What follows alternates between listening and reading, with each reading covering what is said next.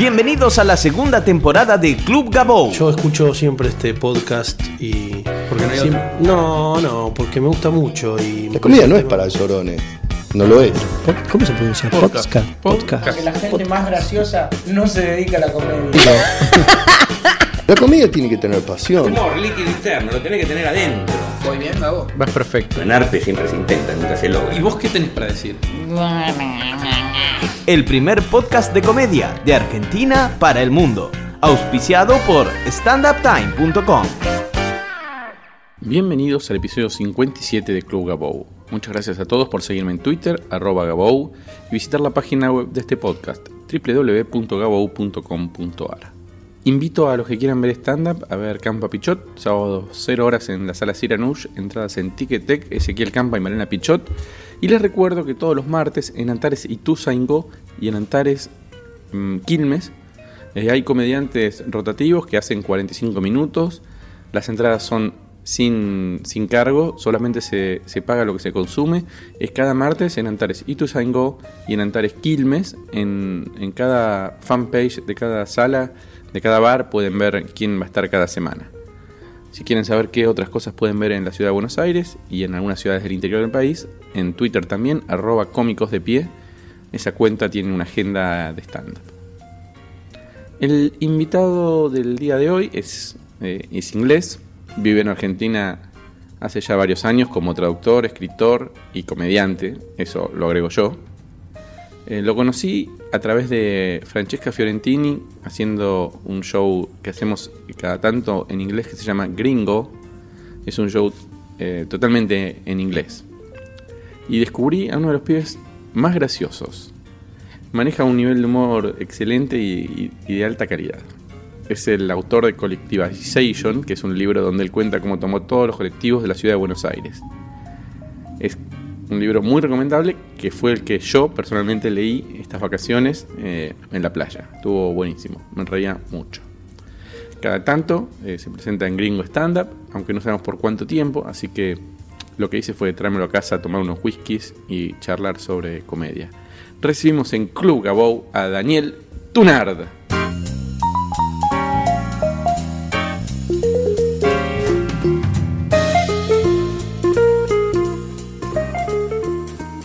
¿Sos consciente que sos... eh, a ver, cuando haces humor, ¿lo haces en forma consciente o, o te sale Eh, cuando hago humor arriba de un escenario o en general. en general? Eh, es, mi, es mi forma de ser. Siempre desde los 14 años hago chistes boludos en cada ocasión que pueda. Y tuve que cortar un poco porque era bastante denso. Y ya no dejaba, uno deja de ser gracioso si cada momento tiene que ser un chiste. Eh, hay que aprender a filtrarse un poco y, y no, no mandarse payasadas todo el tiempo. Eh, sí. O sea que sí, siempre fuiste gracioso. Sí, no, no, no me considero gracioso, pero intento. Pero sos gracioso. Yo leí el libro, lo terminé el libro. No lo leí, lo terminé. Una Muy cosa es, es muy gracioso. Son pocos que te terminen. Es muy gracioso, boludo. Gracias. Realmente. eh, me- y me parece que eso sí es difícil, hacer reír en un libro. No son muchos los que lo logran.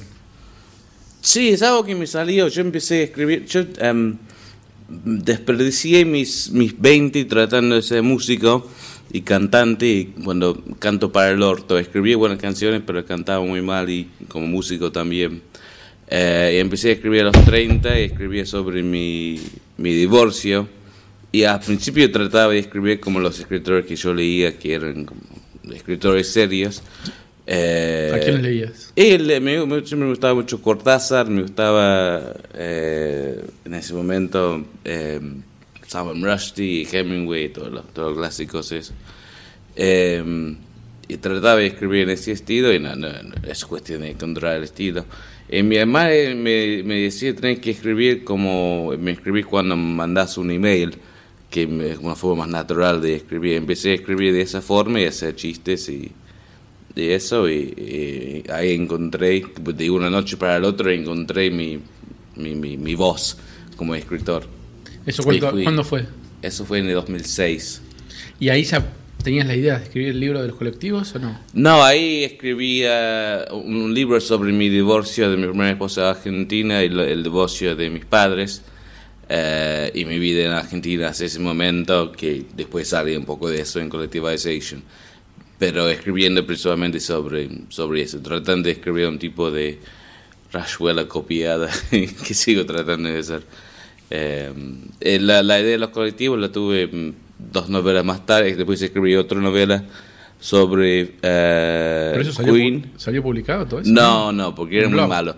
Lo terminé y mi mamá me decía que me iba a demandar si lo publicaba porque se ofendía con una cosa que... Es muy difícil escribir sobre los padres de uno, nunca es que escribir sobre la, la- la gente que crece y que sigue viviendo. Hay que esperar que se mueran los padres antes de escribir esa novela.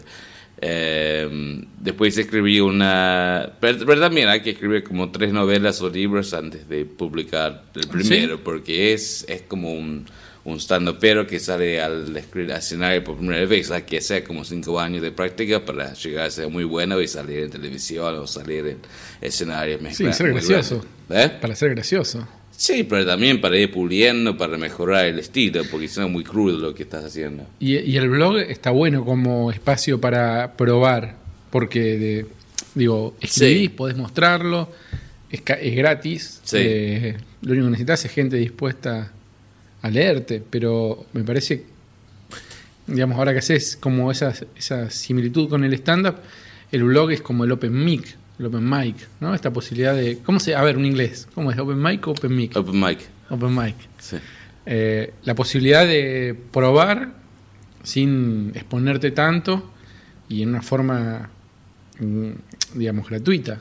Esto Sí. es como un open, con un open mic, ¿o no? Sí, sí yo em- empezaba a escribir antes de tener el blog, o sea, escribí esa novela y, y después un año más tarde gente me decía, tenés que tener un blog, tener un blog y no, no me, no me daba mucho bola. Y, lo puse y, nadie lo leía hasta que empecé a hacer lo de los colectivos, creo, pero... em, Sí, ayuda para tener algo de feedback, pero también se puede tener eso escribiendo eh, y mandando por mail a, a los amigos y eso, sí, se perdió un poco la importancia del blog, pero igual sirve para tener un- un- una plataforma para expresarse y encontrarse con, Y me sirvió también para conseguir la, el, el contrato en la editorial, porque fui, Claro. fui mostrando ahí. ¿Y, y al stand-up cómo llegás? ¿Venías a ver los shows de gringo? Sí, iba- empezaba con eh, Second Story, con Kate Sedgwick, que era más de eh, Storytelling. contar, sí, storytelling, que algunos eran graciosos y otros eran más serios, no había un énfasis en, en la comedia, ni tampoco en el entre- entretenimiento a veces. Y, y, y vi que eh, la gente se reía, yo la pasaba bien. Y también había hecho speeches tipo como... em, testigo de casamiento. En casamiento fui testigo de dos amigos. Y después de eso, que uno hace un speech de 10 minutos, después de eso la gente dice, oh, tiene que ser stand-up. Y, porque la gente es borracho y se ríe de cualquier babada, entonces dicen lindas cosas así. Eh, y, siempre había querido ser stand-up desde los 10 años también, porque miraba un programa de, de Jasper Carrot, que si lo ves hoy no te reís de nada, porque no es Que muy hace gracioso. prompts. ¿Eh? ¿Qué hace prompts? No, ¿cuál- cuál- quién es? Jasper Carrot es un cómico stand-upero de televisión de, los- de Inglaterra de los 80, no, no, no es muy conocido. ¿Y era popular? Sí, así, eh, era un, típico del viejo, de la vieja, escuela de cómicos que hacía canciones en guitarra y hacía chistes bastante eh, sobre su vida familiar y el perro que era un boludo y todas esas cosas. Y miraba ese programa a las 9 de la noche, que era bastante prohibido, que tenés 10 años no podías mirar la televisión a las 9 de la noche porque es medio adulto de contenido. Y fue la única vez que veía reír a mi papá. No y podía reír con mi papá y era como, ah, esa es la forma de, De ver a- mi papá como para que me quiera. Eh, y en- entonces se- plantó la, la semilla de hacer eh, stand-up. Y, y acá sí, entonces estaba haciendo... Pará, ¿y nunca habías hecho? ¿Eh? ¿Nunca habías hecho? No, no, no. Siempre había querido, pero nunca había tenido los, los huevos para hacerlo. También ignoraba todo lo, lo que pasaba acá del stand-up en, en castellano.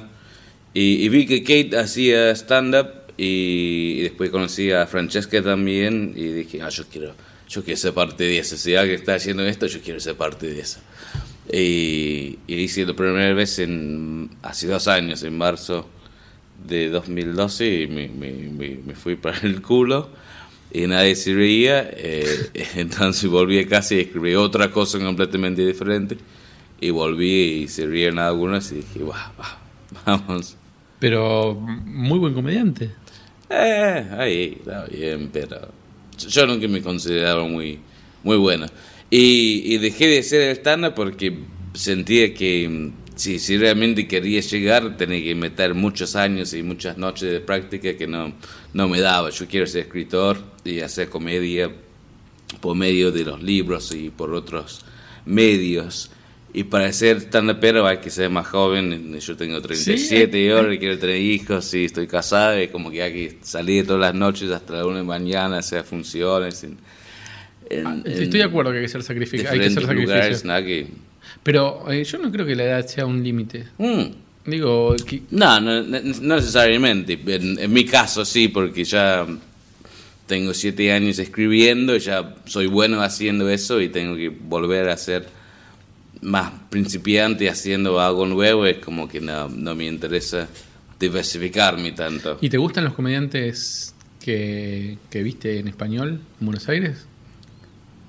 La verdad, la verdad. Sí, sí. Más o menos. Eh, sí, a la- vi, vi poco, vi, vi algunos con quienes hice funciones y la, la mitad de lo que vi me gustó mucho. Vi eh, Malena Pichot, obviamente, muy graciosa. Eh, Ana Carolina. Ah, De hecho, nunca vi a Ana Carolina en castellano, pero es tan gracioso en inglés que es imposible que sea eh, mala en castellano. Eh, Félix Buenaventura y eh, Fede Simonetti. Simonetti y Charo López, eh, todas esas eh, me, me parecen que son muy, muy buenas.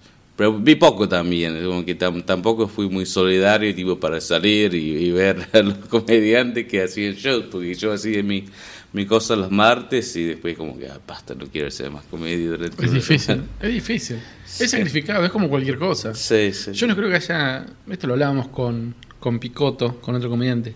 No existe ninguna actividad, me parece, donde si vos no te sacrificás, eh, puedas lograr algo. No Claro, existe. Ni- claro. Ni, un futbolista, ni un. Ni siquiera un ladrón. O un narcotraficante, digo. Sí. Para, para ganar dinero tenés que hacer muchos sacrificios. Sí. Este muchacho que ganó fortuna. eh, que tenía la colita acá en Argentina, el rodete. Eh, Ah, Farriña. Fariña. Seguro que se levantaba a las 7 de la mañana, estaba todo el día tenso con su teléfono celular, yendo de un lado al otro. Está bien, Sí, sí, un ladrón, un delincuente. Sí. Pero digo, aún para eso hace falta mucho tiempo y mucha dedicación. No es que un día te levantás y tenés 5 millones de dólares en el banco. Claro. Digo, aún para ser un delincuente, digo, hay que dedicarse. Exacto, no, hay, hay que quererlo. Me di cuenta que querer ser stand-up, lo había querido en algún momento, pero ya las cosas habían cambiado y quería ser escritor más que nada. Y, y escribir libros y estar tranquilo en mi casa. Y querer leer también, querer pasar el tiempo leyendo libros. Sí, también me parece que hay una cosa que tiene que ver con, así como vos durante muchos años hiciste música, Ujú. o cantaste y qué sé yo, y es algo que quizás en un... Está difícil eh, servir el whisky así. Eh, eh, quizás en tu cumpleaños hiciste música también, con un Sí. piano, bla, bla. Uno puede ser eh, comedia y stand-up y tener una rutina y tener algo para compartir con sus amigos, para hacer cuando uno se divierte y ya. No hace falta este, ser necesariamente un comediante profesional y tener regularidad. Mm. Creo que lo que te pasó fue eso, que en un momento te diste cuenta que, bueno, querías, que ya estaba, que ya lo que te, lo que buscabas del stand-up ya lo habías encontrado, lo habías logrado y ahora, bueno, Sí. querías estar más en tu casa. Sí, sí había eso.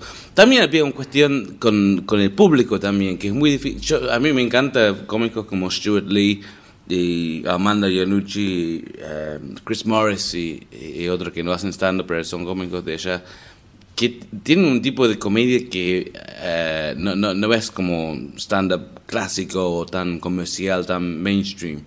Y hacer eso en, en Buenos Aires en inglés es muy difícil encontrar público. Pr- Primero ya es difícil encontrar cualquier público, a veces hacemos para 10 personas. Y pasar eso a encontrar un público que entienda algo que es muy irónico y muy intele- semi-intelectual y muy como que más, más elaborado. Era, era muy difícil. Si se va achicando el público, digo. Sí, sí. Ya este, buscar público que le guste el stand-up. Después Sí. que le guste en inglés. Y después Ujú. que le guste algo que no, que se vaya de la norma o que se vaya de la cosa más simple y más fácil de entender, Ujú. es difícil. Sí. Aún así, yo lo pensé hacerlo en castellano también, que primero no me da porque hay que, se ve muy, hay que ser muy gracioso para llegar a, a eso, y yo soy mediano. Eh, pero eh, segundo, para lleg- eh, llegar a un público que entienda a dónde vas y, que, y por qué es gracioso esto, es, es como que hay que dedicarle mucho tiempo y, y- y conectarse con esa gente. Que se puede hacer, pero hay que quererlo y hay que dedicarle mucho tiempo. Yo creo que lo podés lograr. Mm. Porque siempre lo que destaco o lo que creo que un comediante tiene que tener para, para tener algún resultado medianamente rápido, por decirlo de alguna manera, es ser diferente, ser distinto. Y vos tenés una, muchas particularidades. Mm. Y un inglés haciendo stand-up en español en Buenos Aires no hay muchos. Es más, Mm. te diría que no hay ninguno. Y ahí ya te parás en otro lugar. Mm. Si yo fuera tu, tu manager, te diría, dale, porque tenés una oportunidad genial. Eh, pero bueno, Sí. en algún momento pensalo. Te la dejo, llévatela a tu casa. Todas, las, todas las veces que te veo te ofreces algo como que no hacer un poco querés de- hacer algo? Vos sabés Eh, que la, verdad que me, tiene, me, me gustaría hacerlo es, es cuestión del, del tiempo aquí tengo mi trabajo como traductor y mi trabajo como escritor y, y val- y la- mi esposa también que me exige mucho tiempo libre En algún momento de la vida será. Sí, sí. Hay que sentirlo, digo, Sí. eh, no hay que presionarlo. Y también hay otra cosa que tiene que ver con los sub y bajas, digo, con esto de... Mm. Hay muchos comediantes que durante muchos años hacen mucho esfuerzo, ¿eh? después se aflojan y después vuelven. Y, y me parece que es parte de la, digamos, de la profesión y del oficio. Eh, no se puede pretender que un comediante siempre esté ta, ta, ta, ta, ta, ta, ta. Hay momentos que no que uno para. Hay momentos que uno necesita parar cuatro o cinco meses, descansar, rever su material y después volver. Y bueno, Sí. por ahí estás en ese periodo y hay que respetarlo. Yo trato siempre de respetar eso en un comediante. Eh, cuando un comediante me dice, mira, ya no lo estoy disfrutando, no, no, no sigamos porque esto lo hacemos para disfrutar, si no, no tiene sentido. Y si el comediante está incómodo, se nota en el escenario también. Entonces Ujú. no sirve a- no le sirve a nadie. Si Ujú. el comediante tiene que parar, tiene que parar. sí, de acuerdo Eso es lo que yo creo. Sí, se vuelve rutinario. Eh, De, de hecho, en inglés se dice que el, el- el stand-up routine es como que...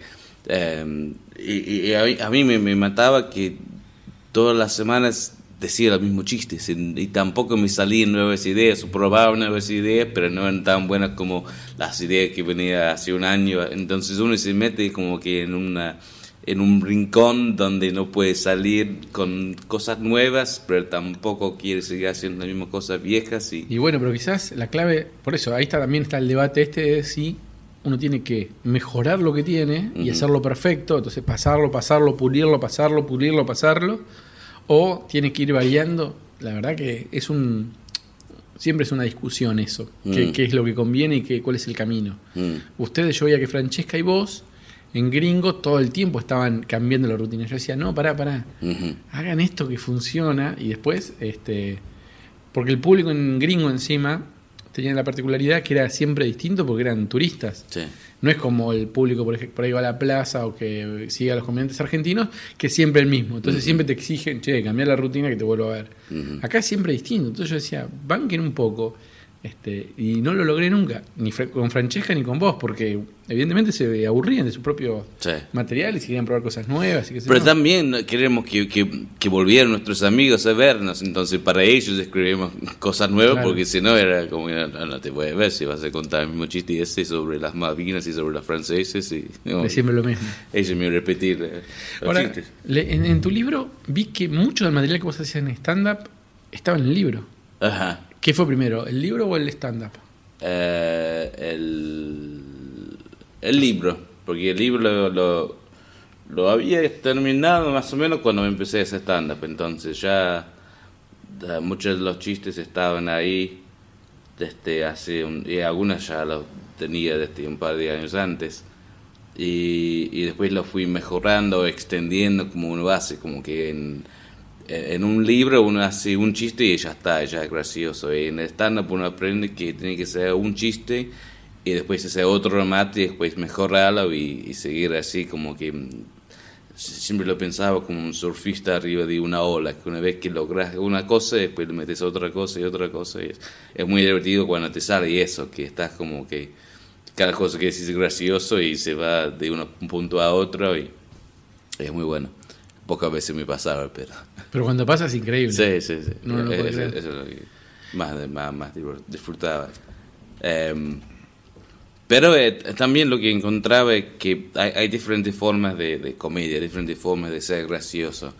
Y escribiendo se puede hacer de una forma más sutil que lo que es el stand-up, donde tenés que tener un punchline al, al final, un remate Sí. al final, de que sea gracioso y dependés de que la gente se ría. Y si no se ríe la gente, como que ah, te saca la confianza, te olvidas qué vas a decir en la próxima parte, y como que oh, te trabas. Y en cambio, en, en, inglés, en, eh, en un libro, si escribís un chiste que a vos te parece muy gracioso y lo elaborás y lo reescribís 10.000 veces antes de publicarlo, y ya lo tirás. Si, si, si alguien no se ríe, ni, ni te enterás. Si, si se ríe, te capaz que no te enterás tampoco, pero por ahí te dicen que es gracioso. Y, Sí, eso es lo, lo, lo- lo terrible del stand-up. Mm. La, la respuesta la tenés Mm. ahí, ahí ahora. sí. Em, en Twitter eh, hubo gente que estuvo haciendo algunas preguntas. Vamos a ver. Van a preguntar sobre los colectivos. ¿Cómo, cómo oyen los colectivos? Em, Rubén Aguilera pregunta, la primera pregunta que llegó por Twitter era eh, si la tarjeta sube para el Ajá. libro la hiciste por internet. Ajá. Em, sí. ¿Sí? Oye, la gente pregunta por la tarjeta, sube, ¿qué? Les, parece gracioso la tarjeta y sube, como en Inglaterra, si si- una, una tarjeta Oyster, ¿qué? qué es- sí, la saqué por internet, no, no, no me interesaba. Llegaron, llegaron dos preguntas. Si, si no las pongo en el podcast se pueden ofender. Tenía, eh, no, no tenía mucha fe en el sistema, eh, yo decía, no, no ni pedo voy a sacar la sube, yo- porque yo hice el libro, para el libro hice todo en monedas, no, no, no hacía, no usaba el sube, porque quería tener el boleto de cada colectivo como comprobación de que lo había hecho. Y sigo teniéndolo, oh, creo que los tiré, porque se, se borró toda la tinta. ¿Se borra? Sí. Es como el fax. Sí, se pedo. borra. Igual saqué fotocopia.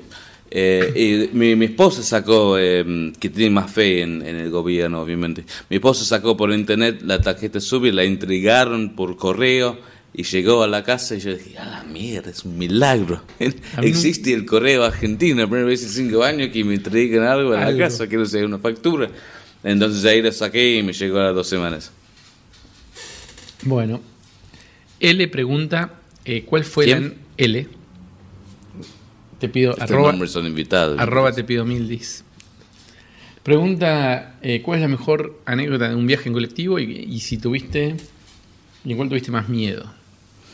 Eh, el colectivo en que tuve más miedo fueron varios, eh, porque soy bastante cagón. Eh, igual el, el viaje en que tuve más miedo fue en, en Inglaterra, volviendo de- del centro de Manchester un sábado de noche a las 2 de la mañana, que nos agarraron a piñas unos eh, chiquitos del, del, del- del barrio feo. Eh, y- hay muchos colectivos que pasan por por, em, por visa de emergencia, como el, el, el 5. Y, la primera vez que, que pasaba eso, em, no, el 5 no, el, el 23, el 26, el 70 y, y- y otros.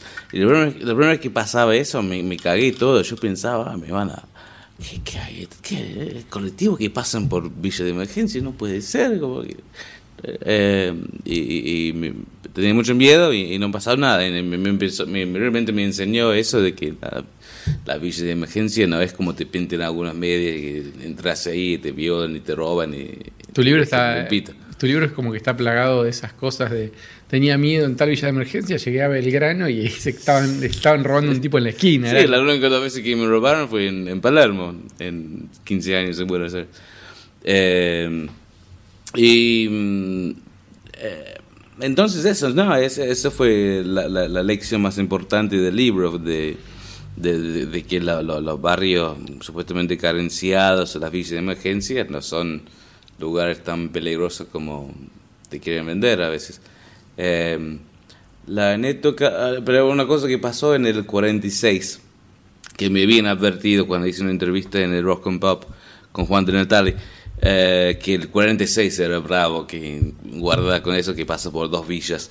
Eh, y subí y había todos esos peluches en eh, la parte de arriba del chofer.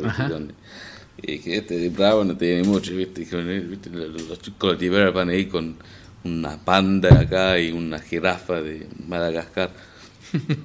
y, y subieron cinco tipos que, para decir de verdad, eran villeros.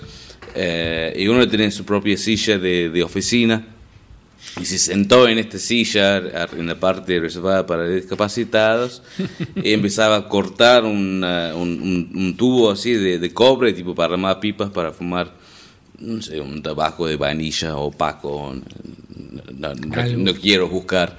Eh, y, después subió una mujer con dos nenes y él gritó, a ver, un asiento para la- la- la- los grises, para los niños, se disculpe la molestia, así un- parecía un ciudadano modelo. eh, y, después prendió un faso y fumaba faso por la ventana. Y, todos personajes así, como que, que, que vas pintando. Yo lo cuento muy, muy mal porque no soy eh, narrador oral. Por eso dejé el, eh, dejé el stand-up también, porque hablo mal. Escribo, que mejor que hablo. ¿viste? Hay, ese, hay ese elemento también. Eh, pero, pero sí, compren el libro. El libro es muy bueno. Gracias. Me reí mucho. Estaba en la playa y me reía. Para eso sirve la playa, para leer libros, Sí. para estar tranquilo. Sí. ¿Hay algún comediante argentino que te guste, que veas en la tele? ¿Hay algo que vos veas en la tele? Quería que- hablar de eso, porque hay, hay- muy poco comedia en la televisión. Tenés eh, los de Cualca, que estoy viviendo lo de, del canal Cosmo, que parece bastante bueno, dentro de lo que son los límites de hacer comedia en Argentina para un público comercial y un público amplio. Debe ser difícil eso, y me gustaría ver qué haría eh, Malena y, y Charro y los otros si no tuvieran esa limitación eh, comercial de público. Me parece que se, eh, hay, hay posibilidades. Me gusta lo que hace Capusotto, Ajá, eso te preguntaba. pero es repetitivo también, o sea, que es muy gracioso, pero es un poco como eh, todo el programa de sketch de Inglaterra también, como... eh, Monty Python. eh, no, Monty Python siempre ha- hacían cosas diferentes, pero eso fue otra época. Y también muchas veces no pegaban cosas surrealistas y, y intelectuales. eh.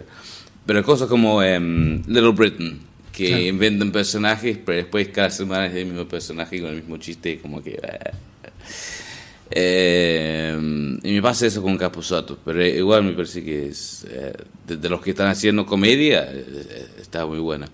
Y después, ¿qué, qué más hay de comedia en televisión argentina? No sé, Es, muchas eh, veces. hay la, poco. Muchas veces la comedia está puesta en personas o en personajes que no necesariamente son comedia. Sí, Eh, no sé, ves algún programa de Del Moro, ves Bendita, sí. o hasta Real. Para mí, Real hace comedia. Yo se lo veo a. Real hablando de un tema y se está aguantando la tentación porque sabe que está hablando de una pelotudez y él lo sabe. Sí, eso lo vi en eh, este que Daniel, no sé cuánto, que hace. eh, eh, no me salen ni los nombres de las personas ni los programas. Tani- Tañato. Tonietti. Tonietti. eh, que hace el programa que se llama. No sé qué hace que ahora. sale en Telefe a la noche. Antes estaba así. Ahora está el pibite ese que antes estaba en Much Music. Eh, Intratables, duro de domar. Duro de domar. Sí. Duro de domar. El momento cuando se coronó el Papa y fue. ¿Cómo se llama este pelotudo de 5 C5N? Robertito. Eh, el, el del candado, Feinberg. eh, Fein, Feinberg. Fe- eh, Phil. Feynman. Feynman. ¿Cómo nos cuesta, boludo? Se nota que vemos televisión. No, mu- Feynman. no miro mucho televisión. Estoy, estoy a full con Netflix. ¿Qué crees?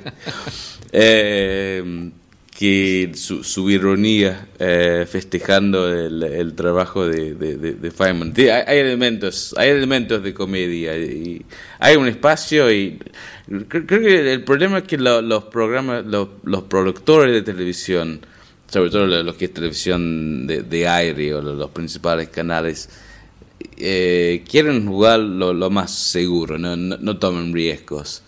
Entonces siempre vas a tener programas de, de chismes y de debate político y la comedia no tiene un espacio, obviamente. A, a mí me encantaría ver más, más comedia. La, la gente que me gusta haciendo stand-up, me gustaría ver qué, qué hacen en televisión o que, que haya algún espacio más allá de, de, de Cualca. Eh, pero eh, es como que lo, lo que lo que es la producción, eh, de- lo, lo que son los productores y los canales y la plata que hay, es como que para comedia no. Netflix, que vos recién lo mencionabas, creo que debería ser un canal de, de producción de, de- de- de- de- de estos espacios más experimentales Sí. y con más riesgos, porque Sí. Netflix te permite eh, llegar a todos lados, no hace falta un canal de televisión, Ujú. es un- aparentemente, digo, parecería más fácil los nuevos medios de, de distribución a través de Internet. Sí. Siempre pensé que ISAT también, que es un canal argentino, podría, pero igual compran producciones de, de otros productores, no es, que, no es que producen su propio programa, pero podría, si, si uno hiciera un- una, una comedia argentina más experimental, más alternativa, y ISAT sería un buen canal. canal para Sí, transmitir eso, porque ya tiene público ahí que disfruta de cosas más eh, hacia la izquierda, digamos. O en- Sí, alternativo, por Sí, lo menos. No, no es lo que se ve todo el tiempo. Sé que no tienen mucho presupuesto para hacer cosas. Mm. Pero, por ejemplo, Martín Garabal hizo ahí una serie online que se llamaba Famoso el año pasado, donde que para mí es muy, muy, muy graciosa. Está en. eh, La hizo Inisat, pero salió. No sé si salió al aire. Eh, yo creo que por ahí ISAT es, es la señal. Mm. Habrá que ver que si que ellos quieren arriesgar y, e invertir. Pero Sí, la verdad que sí. me parece que hoy la, la- la- la búsqueda tampoco es eh, la inversión, no es como antes. No es como antes que hace falta poner miles y miles de pesos para algo que sea gracioso. Y el stand-up es la mejor muestra. Eh, por ahora que nombrabas vos, no sé si tiene un gran presupuesto. Me No. parece que hoy la gente busca cosas que son más graciosas que, que superproducciones. Y si ve programas como, por ejemplo, em, The Mighty Bush. The Mighty Bush es muy bajo presupuesto y, y hay otros que también quiera que, se- que sentís que lo- lo- lo- los sets, los lugares donde Sí. filmes son de cartón, es así como muy improvisado, una boludez. O sea, no, no hay que tener ese hay que tener presupuesto para el, equipo de camarógrafo y para toda la producción en ese sentido, pero no, no, no, no- no se necesita una mega presupuesto, si se puede armar algo. Me parece que eso pasa, mirá lo que te voy a decir, lo traspapelo a cualquier otra experiencia de comedia. Digo, un libro, hoy para hacer un libro gracioso no hace falta un escritor consagrado, para hacer un espectáculo de humor de stand-up no hace falta un comediante como Pinti o un comediante como Franchella. Digamos, un pibe con un micrófono puede ser recontra efectivo y hacer reír a un teatro de miles de personas. Lo mismo con la televisión, digo, cada vez me parece que la estructura o, o l- o los fierros o lo que sea es más, eh, es más accesible, es más barato, es menos importante y cada vez se destaca más la idea. Sí. Digo, con hoy cualquiera con una camarita, con un celular, como dice Charon, puede hacer una producción y ponerla online y si funciona, funciona y si no funciona, no funciona. Esto era algo impensado cuando nosotros éramos chicos Claro. y hoy cualquiera lo puede hacer. Claro. Entonces me parece que cada vez la estructura y la inversión es, es- se depende menos de eso y se depende más de ideas. Digo, collectiv- collectivization es una idea. Eso es todos los colectivos. Y voy a, digo, es una inversión en tu tiempo, en tu, pero la verdad que no hay una inversión de, de, de producción. Sí. No, era muy bajo presupuesto. Yo No soy, es que dijiste me toman todos los aviones del mundo. yo soy muy tacaño, no tengo mucha plata y no, no me interesa invertir 20... Admiro mucho a la gente que invierte 50 mil pesos o 50 mil dólares de su, de su propia plata en hacer una película que por ahí no va a tener éxito. A mí no me, no, no- no me da el cuero para eso, entonces yo invertí como 300 pesos en boleto de colectivo, más o menos, y eso. Y ya es mucho, ¿viste? Eh, pero el tiempo me sobraba porque no me entraba tanto trabajo y como te decía antes, tampoco me interesa trabajar más de cuatro días por semana, tres días por semana, se puede zafar. Eh, Y ahora estás, y ahora estás viajando en, en trenes. Sí, ¿Cómo se va a llamar el tren? Trenification. Eh, eh, no, no, no. Eh, pr- primero, un, un consejo para los jóvenes que están escuchando, no, no trates de acuñar una palabra nueva eh, como collectivization, porque la mitad de la gente no va, no va a entender qué significa ni cómo se pronuncia y la otra mitad va a pensar que sos un pelotudo. Eso es lo que aprendí de, de collectivization. Eh, y tampoco se entiende en inglés, entonces tengo que buscar otro nombre en inglés. Eh, el, el libro se va a llamar Los trenes paran aquí, que es lo que se ve en, en Retiro, donde terminan Paran los trenes. Porque también los trenes paran aquí, el sentido que se fin del mundo, supuestamente, y también porque los trenes, el- la frase de, de Menem, el tren que para es tren que, que deja de funciones de correr, algo así, decía que si los, si los sindicatos se hacían paro, los iban a, iban a perder su trabajo.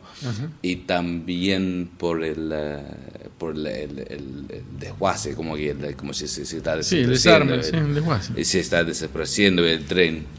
Y también volviendo pero me gusta ese, ese juego de palabras pero es los trenes paran aquí una investigación de velocidades ferroviarias en la nube de polvo argentina que es una parodia de, la, de la tesis doctoral de Dr. Brian May de Queen de astrofísica, que era una investigación de velocidades eh, radiales en la nube de polvo zodiacal. Eh, y eso te abre algunos problemas de que necesitas un lector que le interese tanto los ferrocarriles eh, argentinos como el trabajo de astrofísica de Brian May, que son, es un público a- acotado. Acotadísimo. También, No, yo te digo que también. el, el libro de los colectivos no es de los colectivos. El que, el que busca un bien no es un libro de transporte. No. Es, un, es un libro de humor. Es un Mm. libro sobre Buenos Aires. Es un libro sobre otras cosas. Me parece que es un libro muy poco entendido, porque todas las entrevistas que hice hasta, hasta ahora eh, se trataba más de qué te gusta de los colectivos, cuál es tu colectivo favorito. Y todo eso es como que eh, es una parte, pero realmente no me interesan los colectivos, odio los colectivos, de hecho ahora. Lo, lo que me interesaba es escribir sobre Buenos Aires y hacer algo para llamar la atención y también darme un desafío bastante interesante para conocer más Buenos Aires como uno se plantea subir a Concagua o viste, ir a todas las provincias de Argentina o lo que sea. Y a partir de eso escribí un libro sobre mi tiempo en, en Buenos Aires y mi, mi, eh, mis experiencias y eso.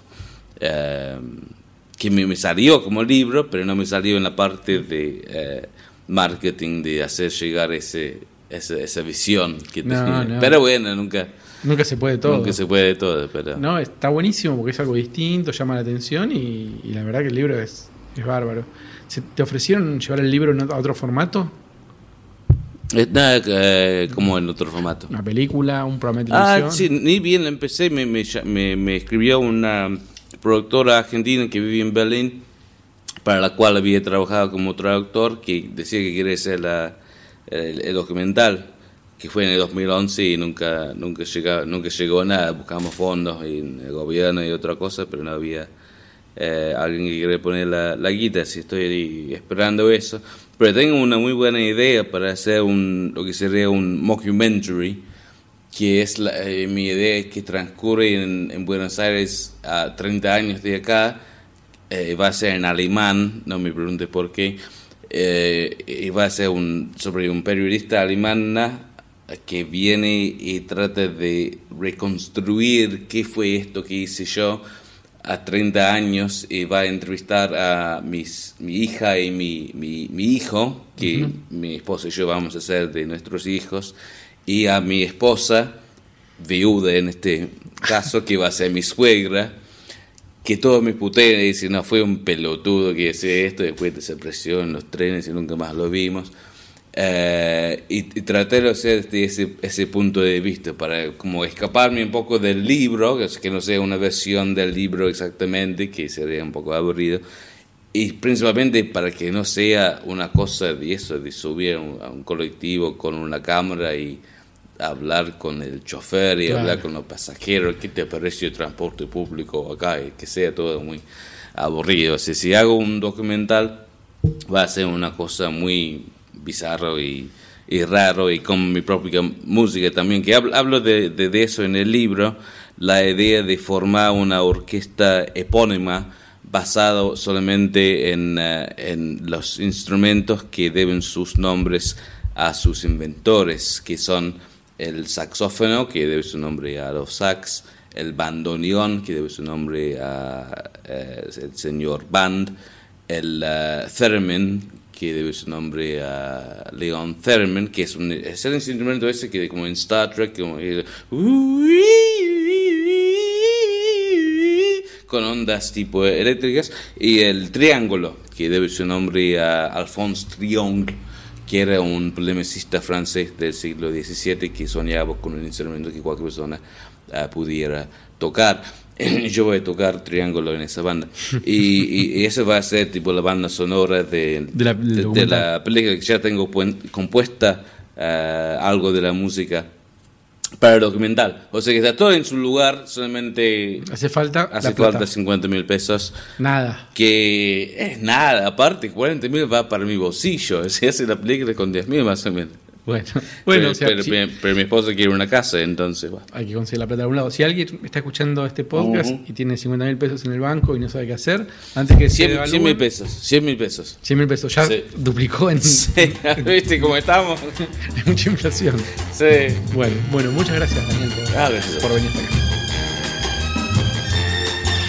Viens voir les comédiens, voir les musiciens, les magiciens qui arrivent. Viens voir les comédiens, voir les musiciens, voir les magiciens qui arrivent. Les comédiens ont installé leur tréteau, ils ont dressé leur estrade étendue des calicots.